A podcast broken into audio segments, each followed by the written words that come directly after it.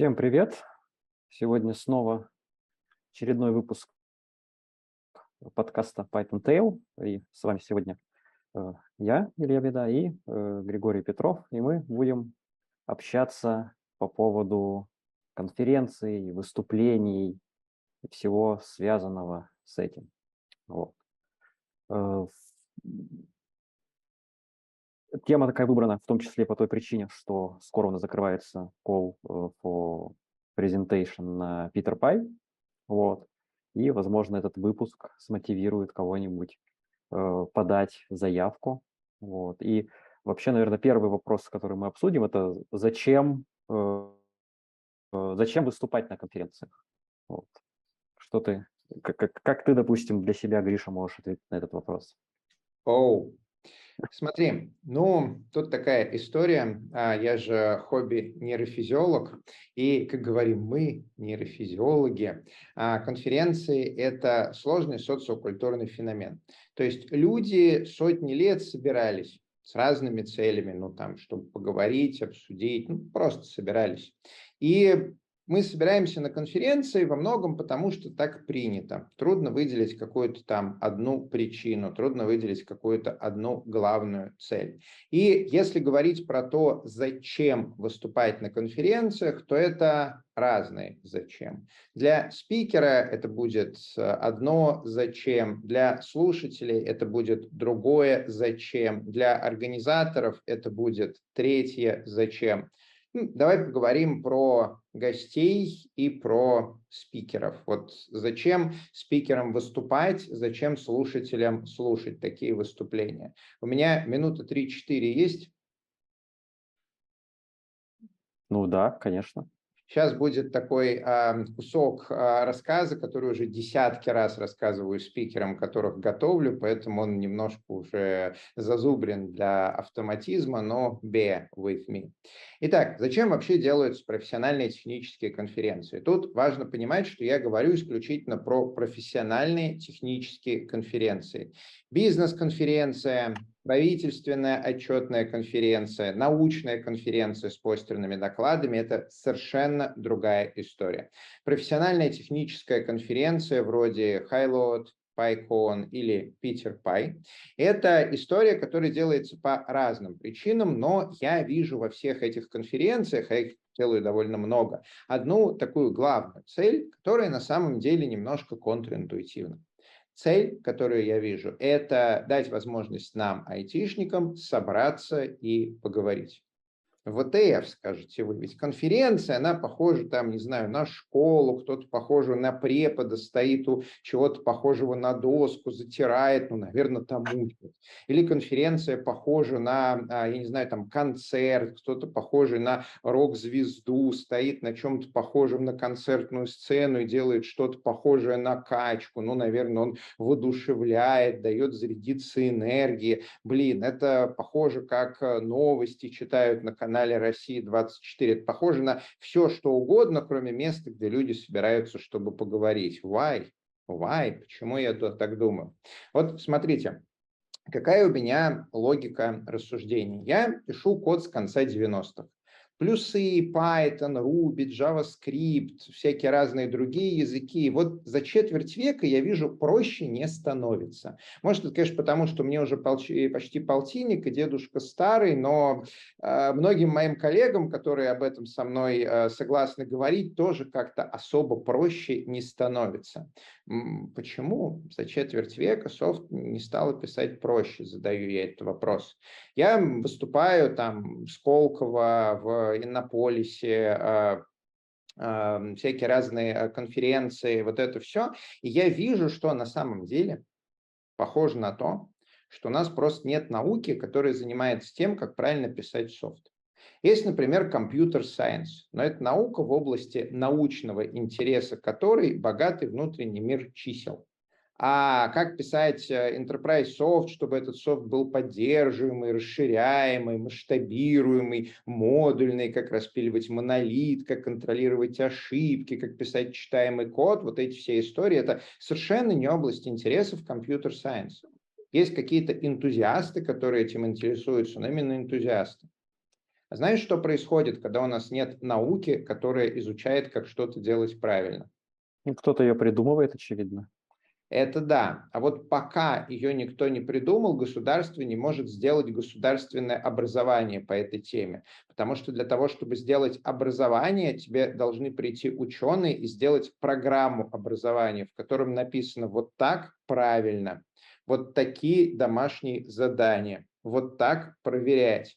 А программа образования по программированию сейчас невозможна, просто потому что никто не знает, а как это правильно делать. И в результате а, дальше идет мое личное мнение, что а, все, без исключения универа, которые говорят, мы выпускаем программистов, это на самом деле энтузиасты.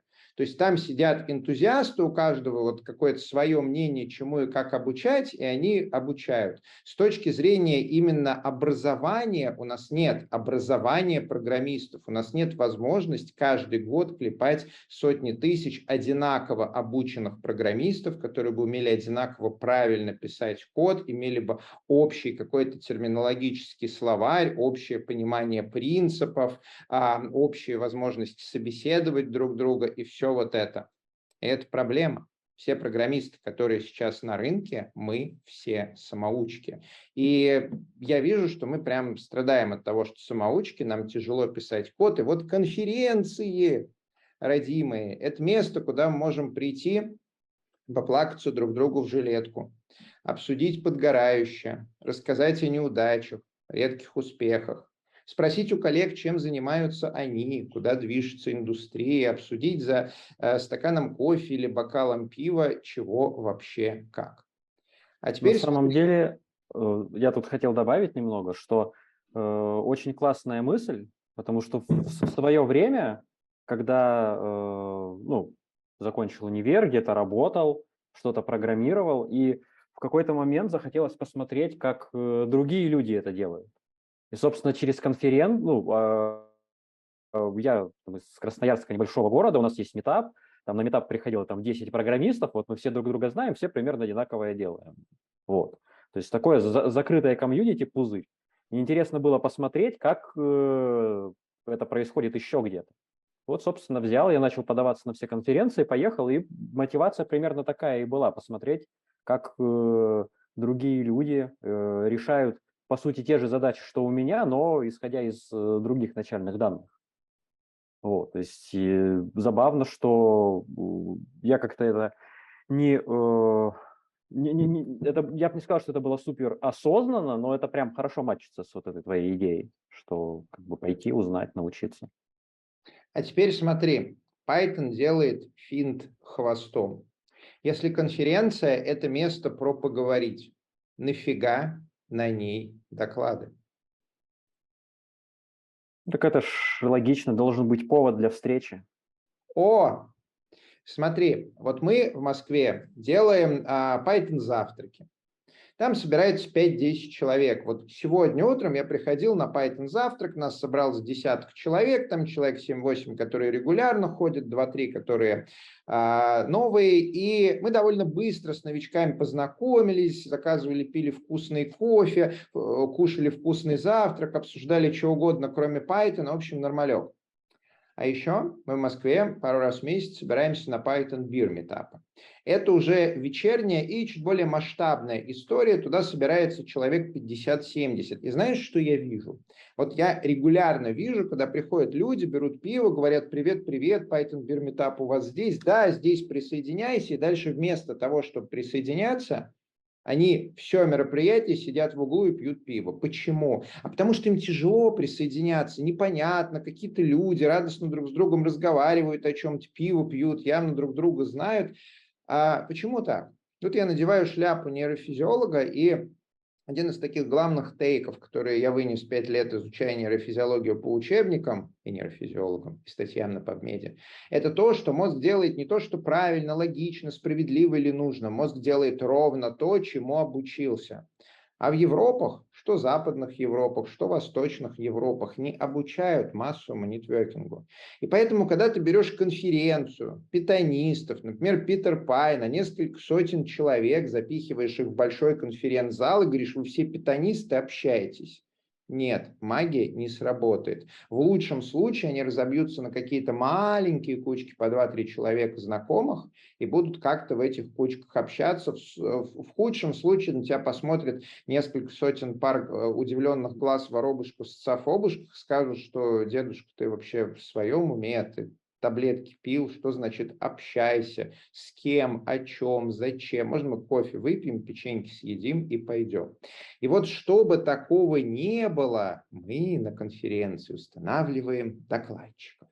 И мы видим а, главную ценность докладчиков в том, что они делают вот ровно то, что ты сказал. Они поднимают тему на обсуждение, они дают гостям повод, о чем поговорить. Как я вижу идеальный доклад? Выходит на сцену спикер и говорит, знаете, у нас в индустрии есть жопа, а у меня по поводу этой жопы есть мнение. И полчасика рассказывает свое мнение, после чего, рассказав, обращается к залу, что вы по этому поводу думаете. Встречались ли? Какое у вас мнение? Какой высоты пламя? Как подгорает? Давайте обсудим.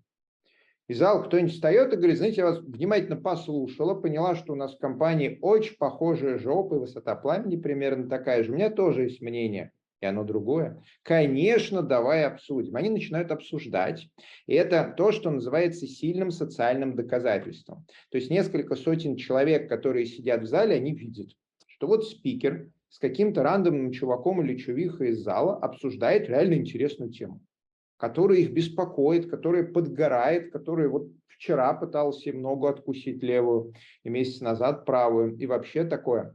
Люди встают, задают вопрос, спикер общается, ему интересно, людям интересно, и минут через 15 такой Q&A секции.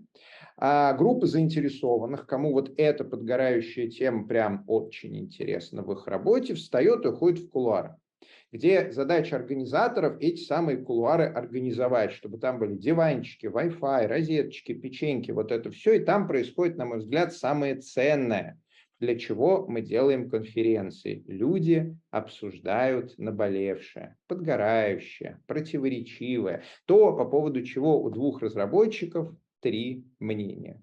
Общаются. Да. Получается, что э, по большому счету, э, чтобы э, ну, прийти на, на конференцию с выступлением, не нужно, чтобы была какая-то там супер пробивная тема, что-то там совершенно такое новое, кто до этого никогда не делал. Достаточно не просто поделиться своими текущими болями, страданиями. Вот. И так. такой доклад прекрасно зайдет. Замечательно зайдет. Я так готовлю спикеров, и когда я прихожу в компанию, ну вот там какая-нибудь хайлот, да, это 150 спикеров, 3000 человек на площадке, 4500 в онлайне. И вот как мы ищем спикеров? Я созваниваюсь с компанией, говорю, окей, давайте посмотрим, а что у вас за последние полгода полыхало? Давайте вот пройдем по этому полю, посмотрим на жопы, посмотрим на высоту пламени, обсудим. И спикеры говорят, ну, Гриш, у нас тут такой проект, такой проект, тут разворачивали, там вот кубы, там э, консул э, кругами бегает, тут гощика, тут монолит э, распилили, руку порезали, кровище, медлы плачут, синьеры не знают, чего делать, но такое. Я это все с ними обсуждаю, и мы выбираем темы, которые наиболее подготовлены сгорающие и которые, знаешь, используют следующую, следующую формулировку, вот обращаясь к спикеру, что смотри, представь себе, что ты выступил о чем-то, полчасика, вы 15 минут в зале обсудили, а потом вот собрались в кулуарах человек 20 таких же, как ты. Вот ты обсуждаешь с таким, и вы что-то с интересом обсуждаете. Вот скажи, что тебе будет с такими же, как ты, интересно обсуждать? И у человека сразу вспоминается. Вот. Понятно. Э, получается, что э, мотиви... То есть первая мотивация поделиться болью какой-то. Вот. Но э, у а, меня, в абсолютно. принципе, да, да, но э, я, я просто немного другой пример хочу привести. Вот, что э, со, со своей стороны, наверное, больше.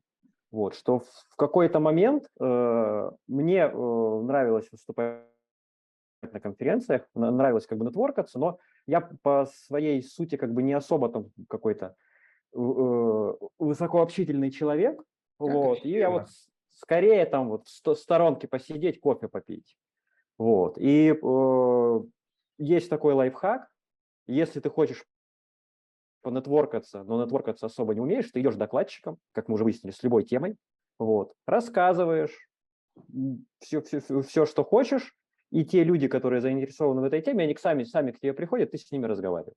Да, вот. в этом один из э, стимулов делать доклады на конференции. То есть я прихожу к аудитории, которые, скорее всего, пришли на эту конференцию, на этот доклад конференции, потому что им интересно услышать эту тему, интересно о ней поговорить. И вот когда я там рассказываю да. про нейрофизиологию сложности кода, мне очень интересно, что по поводу этой жопы думают другие люди. И они в целом а, практически никогда э, гости конференций не забыл, как это а, по-русски, в общем, оправдывают мои ожидания, спрашивают интересное, рассказывают свои истории, и мы вот прям обсуждаем это.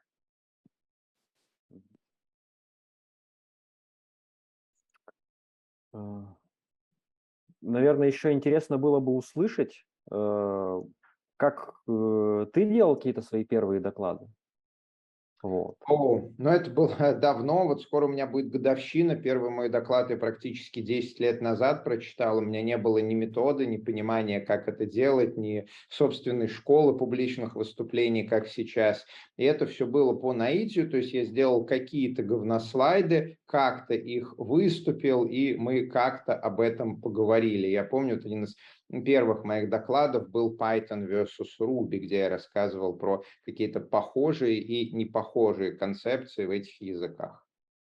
Прикольно. У меня первый доклад был, я э, вышел э, выступать и просто вот по стойке смирно стоял и с вот такими глазами какой-то тарабанил текст, который до этого, не знаю, там 5-10 прогонов было. Вот как его выучил, так и рассказал минимум взаимодействия с аудиторией, минимум всего, но как бы э, главное первый раз выступить, а потом уже можно и запись свою посмотреть, и э, посмотреть на других докладчиков, что-то перенять. Кстати, потихоньку потихоньку а, учиться. Про взаимодействие с аудиторией, там есть такие противоречивые мнения, несколько противоборствующих сект.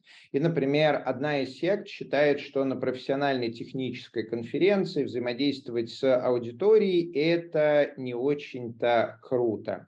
То есть, а, что думает докладчик? Что вот я такой выхожу на сцену и спрашиваю, а кто использует 3 десятый Python? И такой лес рук, и вот я с ними начинаю что-нибудь обсуждать.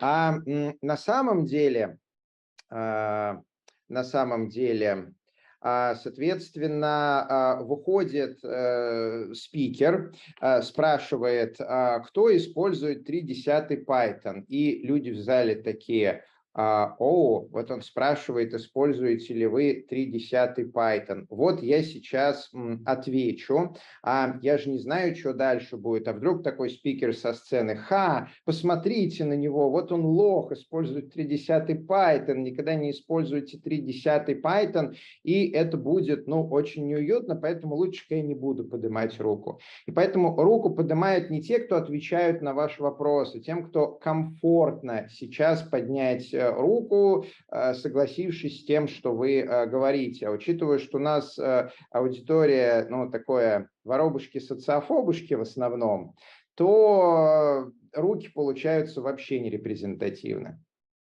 Ну, это зависит от того, чего докладчик хочет достигнуть путем внесения этого интерактива. То есть иногда интерактив полезен просто, чтобы оживить внимание аудитории.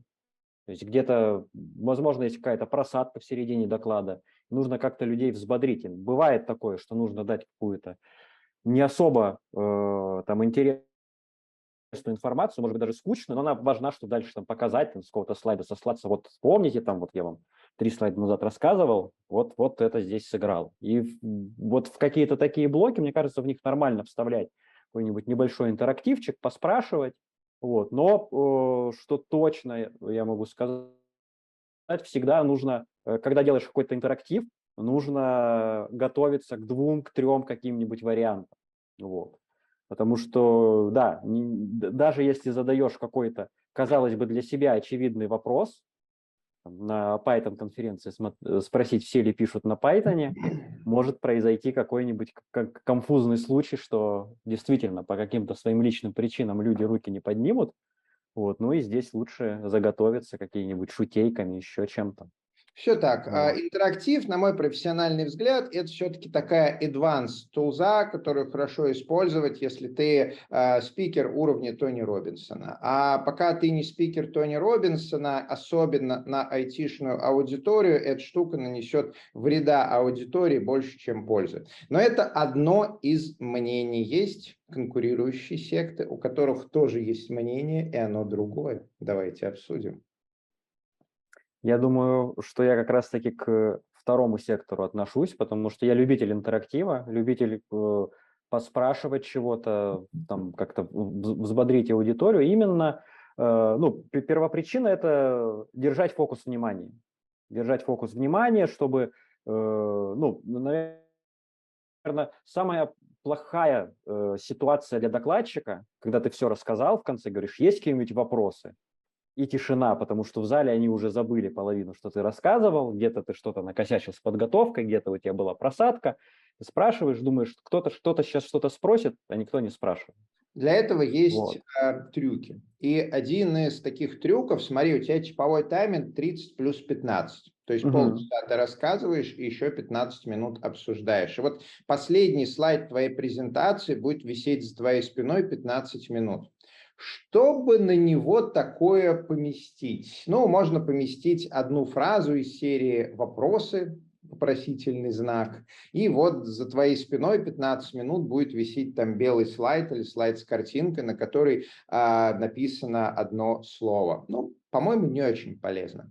А можно, к примеру, на этом слайде написать «давайте обсудим» и дальше список ключевых тезисов, которые ты считаешь подгорающими и хочешь обсудить.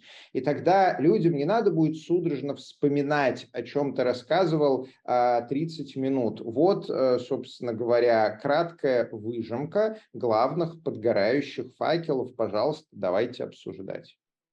Спасибо за внимание. Время для ваших вопросов. А вот и они, да, спрашивает. Да, э, человек на третьем месте в первом ряду спрашивает первый вопрос. Все так. Вот. Да, и, и, интересный лайфхак. Я обычно последний слайд просто для контактов использовал. Вот, а чтобы... туда же влезают и контакты. Ну, контакты всегда не влезают сбоку. Я вот. их обычно снизу в стейдж-слайне пишу. Вот. И э, раз уж мы про контакты заговорили и про все эти вещи, э, еще, мне кажется, не, не, немаловажная причина участия в конференциях – это э, построение собственного бренда. Вот, потому что, ну, я, опять же, больше на своем примере рассказываю. Ну, мне, кстати, тоже интересно было с твоей стороны услышать, то есть как-то, ну, по-любому ты пользовался конференциями для построения собственного бренда – вот. Э, я как начал, собственно, э, ездить сначала на что-то там DevConf в Москве, еще где-то, еще где-то, и э, оно работает, наверное, как вот эта вот история студенческая, типа первые три курса ты работаешь на зачетку, потом зачетка работает на тебя. Такая же история с конференциями, типа там на, на первые две-три конференции тебе довольно трудно податься, потому что непонятно, кто-то пришел, какой-то человек со стороны, там с тебя созваниваются, спрашивают, что и как. Вот. Но где-то с конференции третьей, четвертой ты уже примелькался, уже тебе везде знакомые, такие, о, давай, давай к нам сюда на конфу. Вот. И со следующего потом уже начинают звать. Вот. И вместо того, чтобы там искать, посылать call for paper, уже наоборот тебе приходят, там, они хотели ли выступить у нас. Вот. И как ну, бы за, за счет этого удобно продвигать себя как инженера, как э, разработчика и, в принципе, Мне кажется, это полезная история. Это, ну, это такой а, сложный довольно вопрос, вот э, насколько там этот бренд формируется, как он работает. Знаешь, это во многом арендом. А многие люди, которые стали там мега популярны в Твиттере, там авторы популярных проектов, инфлюенсеры и так далее, многие из них сходятся во мнении, что вот такая популярность – результат случайности, что вокруг них они видят сотни людей, которые делают все то же самое, делают лучше, чем они, но при этом не имеют даже малой доли их а, популярности. Я не могу сказать, что я как-то популярен в российской IT-тусовке, да, меня а, знают, узнают на конференциях, а, пишут, общаются, но не могу сказать, что прям какая-то мега популярность. Это скорее следствие. То есть если ты годами приходишь на конференции, чтобы обсуждать подгорающие темы, если тебе это интересно, ты инвестируешь в то, чтобы хорошо поднимать тему на обсуждение, тренируешься красиво о ней рассказывать, э, инвестируешь там в адекватные слайды, не, не убегаешь после э, доклада и все такое, то со временем, безусловно, нарабатывается какой-то имидж, имидж, но я не могу сказать, что это вот как на телевидении, там популярный актер, популярные фильмы, которые узнают. Нет. Конференция – это все-таки больше профессиональная история, и ее хорошо использовать, если тебе а, даже не есть что сказать, а есть что обсудить по поводу твоей работы. Вот если тебе есть что обсудить, если у тебя есть открытые вопросы, если тебе это интересно, то для тебя, как для спикера конференции, это очень хороший инструмент для того, чтобы выйти на людей, которым это тоже интересно, и а, создать вот контролируемые условия, в которых вы сможете эту интересную вам всем тему обсудить, и за несколько часов общения конференции получить опыта, сравнимого там с а, месяцами изучения white paperов доков и так далее. Остается, наверное, еще немаловажный вопрос. Это э, вот, допустим, я хочу подать на конференцию. Вот у меня есть э, какая-то проблема. Вот. Но э, оформить ее в доклад – это все равно ну, определенные затраты. Ну, и зачастую, мне кажется, люди могут боятся этого, думать, что это как-то сложно. Вот. И ну, на, на разных конференциях э, разный подход к докладчикам. Э, где-то больше помогают подготовить доклады, где-то меньше, но в любом случае э, спикер должен изначально свое желание проявить и как-то оформить этот материал. Может, у тебя есть какие-нибудь там, не знаю, советы, лайфхаки, как, как сделать вот этот хороший, интересный доклад, который можно засобмитить и пройти на конфу. Ну, конечно, они у меня есть. В конце концов, в месяц я готовлю десятки спикеров для разных конференций. Смотри, подготовка доклада, она в целом типовая. То есть, когда вот там я уже сделал сотни докладов для себя и для других, я вот вижу какой-то такой сценарий, который красной нитью просто проходит через всю подготовку. Значит, ты начинаешь с сбора фактуры. В случае, если ты готовишь свой доклад, ты садишься, начинаешь кратенько, тезисно выписывать, а что тебе по этой теме интересно что подгорает, что бы ты хотел обсудить, что непонятно, что сложно, с какими сложностями ты сталкивался по ней за последние полгода, чего интересного читал. Ты это все выписываешь, выписываешь, выписываешь, получаешься, получается несколько страниц Google Docs. Если ты готовишь спикера, то ты делаешь все то же самое, только в обратном порядке ты его допрашиваешь. И серия «Расскажи, что подгорало, какие технологии, а почему так, а не по-другому, о, а почему вы а, начали там переходить на 3.9 Python, а почему вот такая вот меж в а, кубах, а как организовывали меж э, дата-центровое общение и так далее. Значит, э, у тебя получается фактура, после чего ты начинаешь по фактуре ходить и зелененьким выделять, что прям самое интересное, что прям вот хочется обсудить у тебя выделилось какое-то количество материала, ты на него смотришь и начинаешь э, пытаться сложить из него рассказ. Это знаешь, как вот э, пазл, да, или как кубики лего, то есть их там ограниченное будет количество, 10-15, ты их расставляешь в разном порядке и смотришь, вот это выглядит как рассказ. Это выглядит как какая-то связанная, логичная, прогрессирующая история, которую ты за 20-30 минут готов, например, другу за пиво сказать. А если получается, то ты делаешь тезисный план. То есть а, примерно в каком порядке ты будешь описывать вот это вот а, подгорающее, рассказывать какую-то предысторию, высказывать свое мнение, там, возможно, несколько мнений, возможно, ты расскажешь о каких-то других мнениях, альтернативные подходы, вот это вот все. А получившийся план ты проставляешь примерный тайминг, чтобы вместе было 30 минут, ну или сколько хочет конференция, обычно все 30 минут. Вот, кстати, вы на Питер Пай сколько хотите на рассказывательную часть доклада? Также стандартно. 30 вот. минут. У тебя получается тезисный план с таймингами. Далее. Смотришь на этот тезисный план и делаешь по нему название описания. При этом название, оно должно быть кликбейтным, то есть оно должно привлекать внимание, оно должно быть честно кликбейтным не э, бабушка ахнула, когда узнала троеточие, а содержать кейворды из основных э, подгорающих тем, о которых ты рассказываешь, но тебе надо заинтересовать слушателя. Заинтересовать достаточно, чтобы, читая программу, он пошел в описание. В больших конференциях 100-150 докладов. И если мы рассчитываем на то, что э, все гости внимательно прочтут все названия и описания вот такой толщины брошюры, брошюр, кто нет, не прочтут. Поэтому делаем кликбейтное название описания. Тут можно походить по сайтам других конференций и посмотреть на рейтинги, то есть какие доклады там в топ-10. Обычно через несколько месяцев делают подборочку с указанием мест. Далее, сделав название, ты делаешь описание. 5-6 предложений, задача которых продать твой доклад благодарным слушателям. С первых фраз описания нужно заинтересовать, э, так сказать, показать самое подгорающее, что ты хочешь обсудить. Далее пометить основные интересные темы, которых будет касаться твой рассказ, сохранив интригу. То есть не надо раскрывать всех карты. Вот э, пометить, что ты хочешь рассказать, а вот а что конкретно не говорить. И у тебя получилось три артефакта. Название, описание и тезисный план. Эти три артефакта ты загружаешь в админку конференции, и этого более чем достаточно, чтобы тебе пришел программный комитет со словами «Вай, молодец, дорогой, как хорошо сделал название, описание, тезисный план, все как мы любим, давай по зуму созвонимся, обсудим».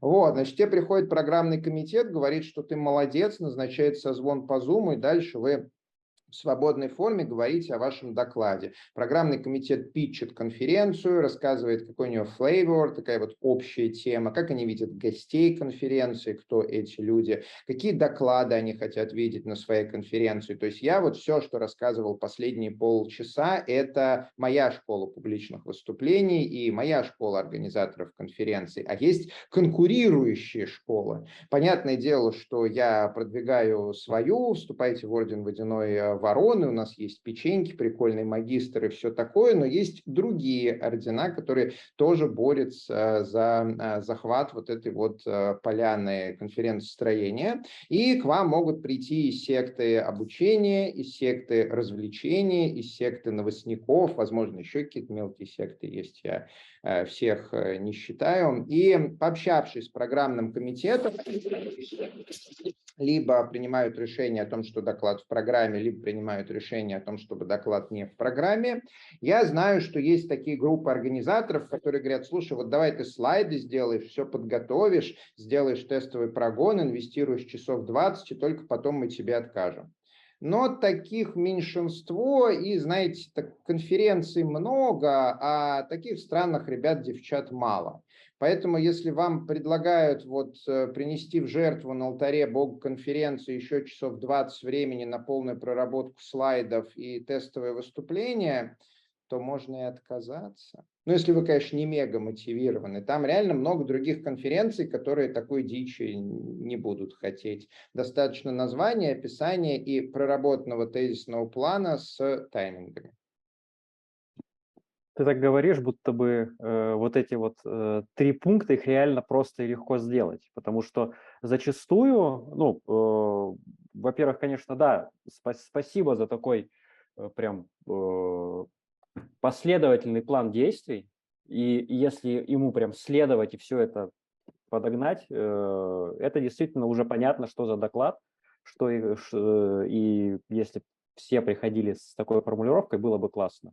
Но на самом деле, э, возможно, на этапе подачи доклада настолько детальная проработка ну, и не нужна. То есть я как раз сторонник немного другого подхода. То есть э, все-таки э, изначально есть какая-то тема, она может быть там не, не строго оформлена, там без тезисов, без таймингов, идея, что докладчик хочет рассказать. Он все это дело загружает на сайт, посылает call for presentation, я смотрю на этот call for presentation, смотрю, тема вроде интересная, но непонятно, что, что тут будет рассказано.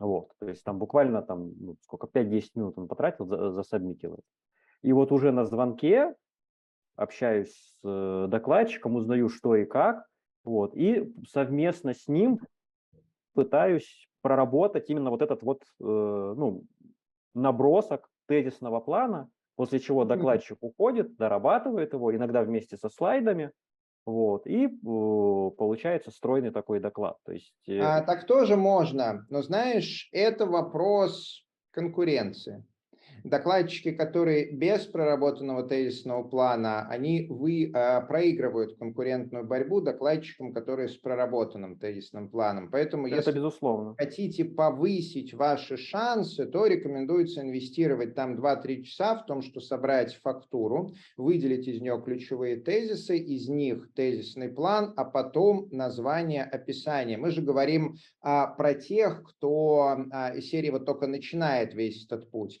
Понятно, понятное дело, спи, спикер а, уровня там а, Олега Бартунова, одного из авторов Postgres и великолепного оратора, может открывать с ноги дверь а, в любую конференцию с словами «Я пришел, готовьте главную сцену». И мы такие «Олеж, спасибо тебе большое, вот это ведь и про космос рассказываешь, да, вот астрономия, вот это все». Олег такой «Ну, конечно, я там последние 20 лет расскажу, я же астроном, а не программист», дописывая там на сишечке Postgres.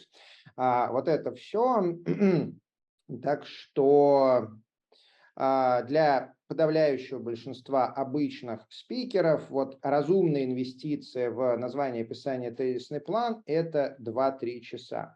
А еще есть такой момент, знаешь, вот есть злая шутка про то, что а, нет второго шанса произвести первое впечатление. Как нейрофизиолог я могу сказать, что в этой шутке довольно мало шутки и много довольно неприятной правды.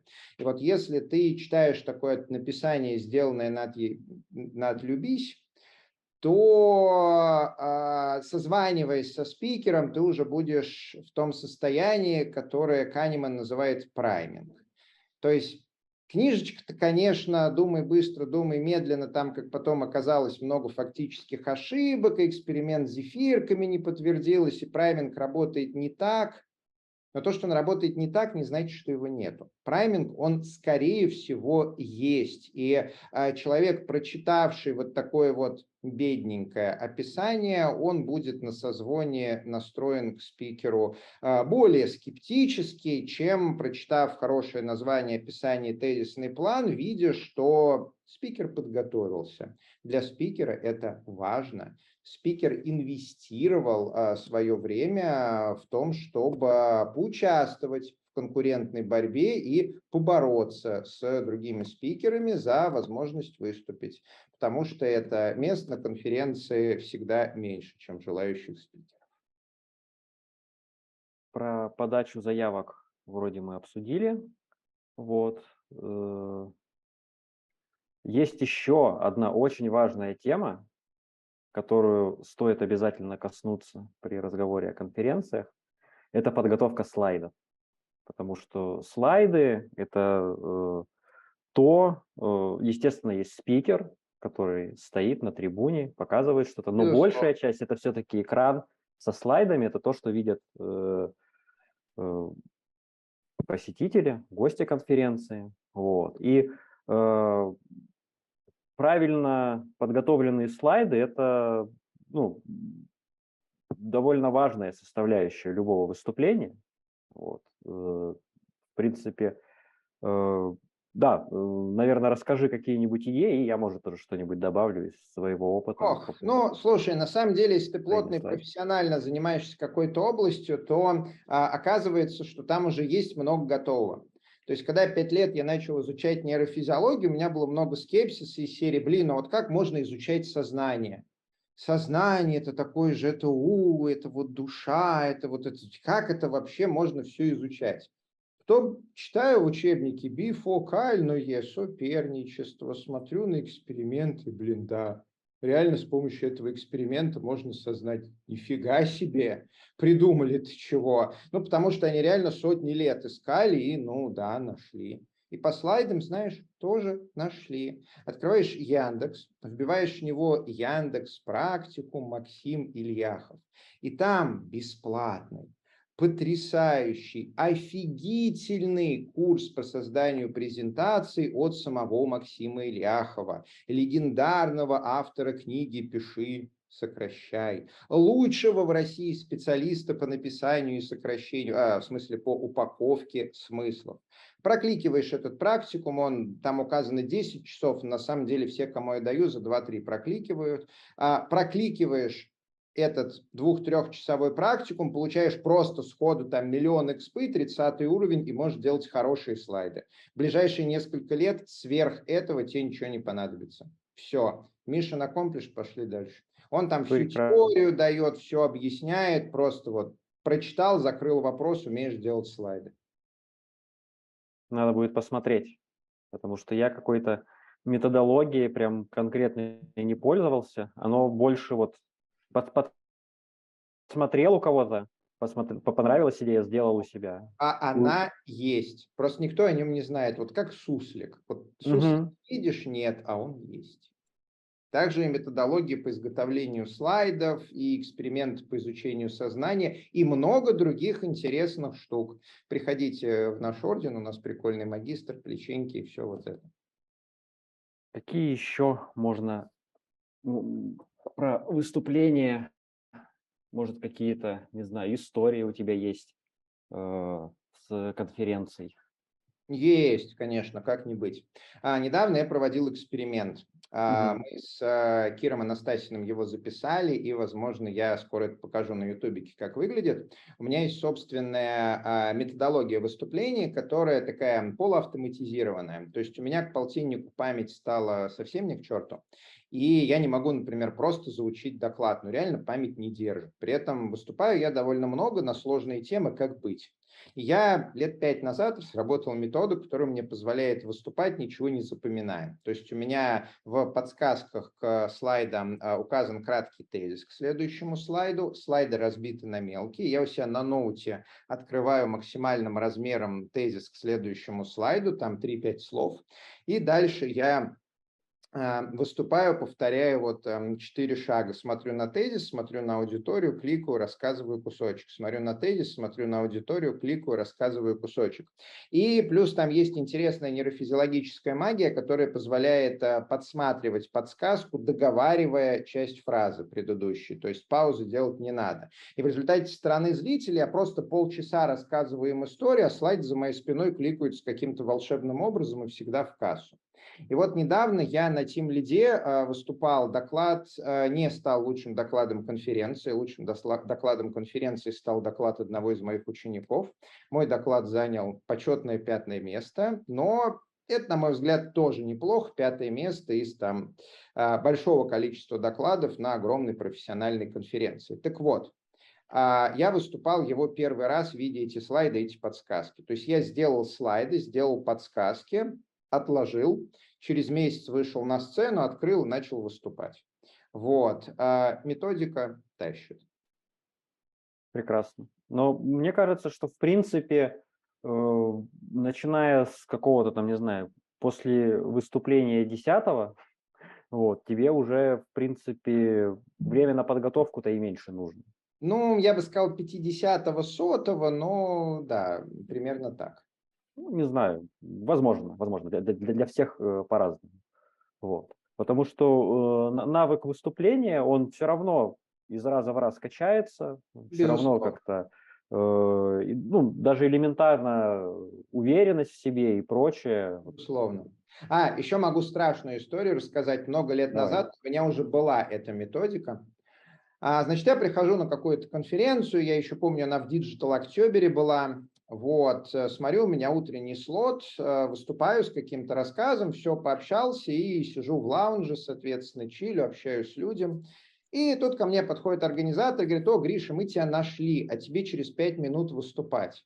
Я говорю, да не, вы ошиблись, я вот полтора часа назад выступил, со всеми пообщался, вот кофе пью, вы присоединяйтесь сюда. Да нет, Гриш, тебе выступать. Я беру программу, что за нафиг, и смотрю, мне в ней два доклада. Я неожиданно сидею, вот тут вот видите, седина, да, это я тогда посидел, а, и говорю, а что это? Они говорят, ну как же, помнишь, мы тебе два месяца назад писали, можешь ли ты выступить с такой темой, и ты сказал, что можешь. Я такой, ну да, но вы же не подтвердили, не созвонились, ничего, как бы это. Вы что думаете, этого достаточно? Вы, вы мне даже не написали, что я в программе второй раз. Они, а, что, мы забыли? Ну, извини, те через три минуты выступать. Я понимаю, что если я сказал, что могу, то, скорее всего, у меня есть какой-то готовый доклад по этой теме. Я открываю ноут, быстро смотрю слайд, э, соответственно, деку, там много-много-много слайдов, и понимаю, что таки да, он есть. Только я выступал два года назад, это сложная техническая тема, я смотрю в Террис, я понимаю, что там WebATC, какие-то кишки плюсов, кодеки, там одища какая-то, и он еще брендирован другой конференцией. 30 секунд до выступления. Я выхожу на сцену, ставлю ноут, стираю первый слайд, который брендированный, убираю брендирование снизу, подключаю проектор, кидаю слайды. Мне вот реально прям сыкотно, что понимаю, что я сейчас на сцене перед большой аудиторией обосрусь. Ну, потому что, как бы, чего? Все, второй слайд, подсказки, кликаю. Всем привет, меня зовут Гриша, и сегодня я расскажу вам про WebATC. Знаешь, вот было реально тяжело, то есть какие-то тезисы я понимал, что вот два года назад я мог про это рассказать, но сейчас как бы, ну это реально там рефреш надо и так далее, сложная тема. Вот, я их как-то общими словами обходил. Иногда подглядывал за спину за, на слайд из серии, а, блин, что я имел в виду под этим тезисом. Но это было много лет назад, я тогда еще не настолько отточил методу. В общем, это было первый раз, я вышел через э, 45 5 минут э, со сцены у меня тряслись руки. Первый последний раз в жизни. Вот прям реально вот так вот меня трясло. Это было забавно. Да, забавная история. А, а как быть, если метода не сработает и, не знаю, там, нельзя будет со своим ноутом выступать или а, еще тако, что-то? а такого не бывает.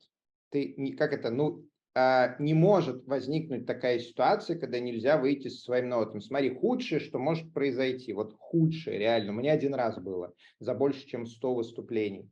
А, значит, ты выходишь на сцену, тебе говорят, знаешь, а, тумбочки у нас нет, ноут стоит, это самое, в рубке оператора, вот тебе кликер от того ноута, мы не можем тебе кинуть HDMI, извини, что мы тебя обманули, сказав, что HDMI будет. Что ты делаешь? Ты берешь стул, ставишь на сцену, берешь свой ноут, ставишь на сцену, открываешь в нем эти же слайды, включаешь подсказки, включаешь второй кликер, да, у тебя должен быть второй кликер, берешь в каждую руку по кликеру, в хвост берешь микрофон, худшая ситуация, гарнитурки у них тоже нету, вот, ну, шутка, на самом деле не в хвост, конечно, в одну руку, просто между пальцами зажимаешь вот так вот микрофон и кликер.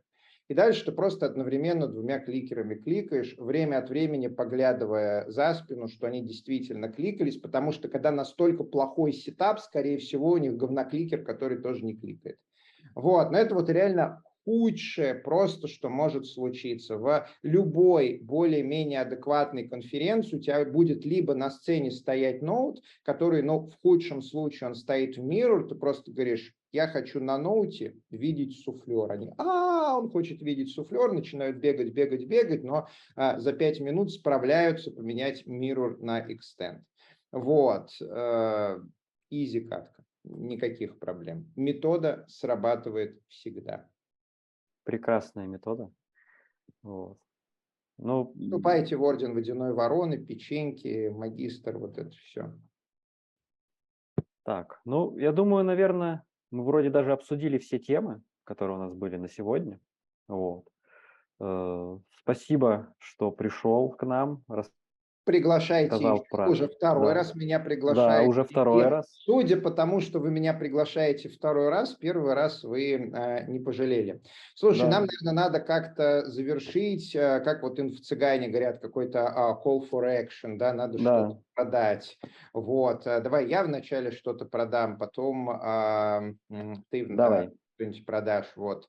А у нас в Еврон есть крутые онлайн-метап, которые мы делаем по разным технологиям. Приходите, послушайте. А я продал, теперь ты. У нас будет конференция Peter Pie, и Call for Presentation еще открыт, поэтому вы можете воспользоваться всеми полученными сегодня лайфхаками.